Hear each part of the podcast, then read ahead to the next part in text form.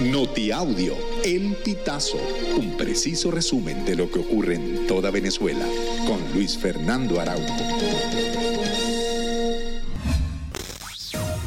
Amigos, bienvenidos a una nueva emisión del Notiaudio El Pitazo. A continuación, las informaciones más destacadas.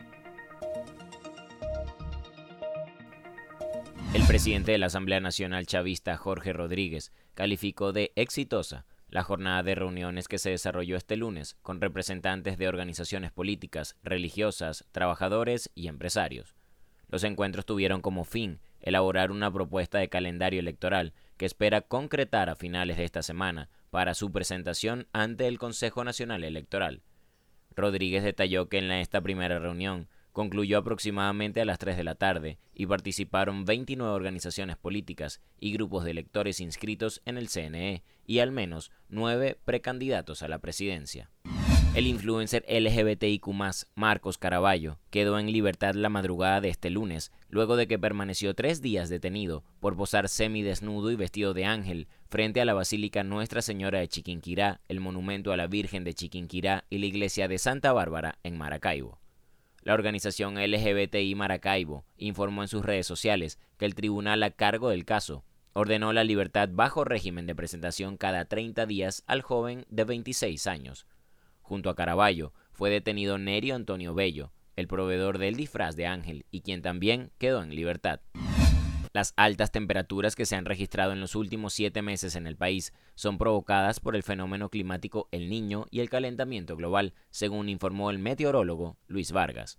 El experto destacó que este incremento en los termómetros climáticos se ha registrado desde junio del 2023, cuando se reportaron temperaturas más cálidas de lo normal. Finalmente indicó que los efectos de este fenómeno se sentirán hasta el primer trimestre del año, es decir, hasta el mes de marzo. El asesinato de la joven Paola Vanessa Riera Paredes, de 26 años, perpetrado el pasado 27 de noviembre de 2023, fue planeado desde la cárcel, según informó el comisario y director del Cuerpo de Investigaciones Científicas Penales y Criminalísticas, Douglas Rico.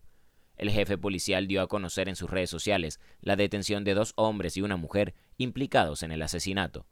Detalló que el autor intelectual es Giolver Rojas, de 35 años, quien se encuentra preso por el delito de homicidio en un centro penitenciario que el funcionario no precisó. Los tiburones de Venezuela retomaron la senda del triunfo en la Serie del Caribe al vencer seis carreras a uno a los Naranjeros de México. El resultado deja a Venezuela con tres victorias, a falta de los partidos de este martes ante Panamá, quien lidera el tablero, y el del miércoles frente a Nicaragua, que ya quedó eliminada. México, que se apuntó su primera victoria el pasado domingo ante República Dominicana, perdió cualquier posibilidad de avanzar en la serie. Amigos, hasta acá llegamos con esta emisión del Notiaudio El Pitazo. Narró para ustedes Luis Fernando Araujo.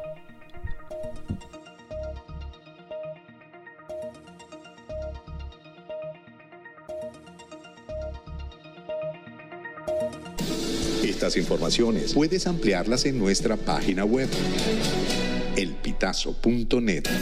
También recibimos tus denuncias vía SMS o WhatsApp a través del 0414 230 2934.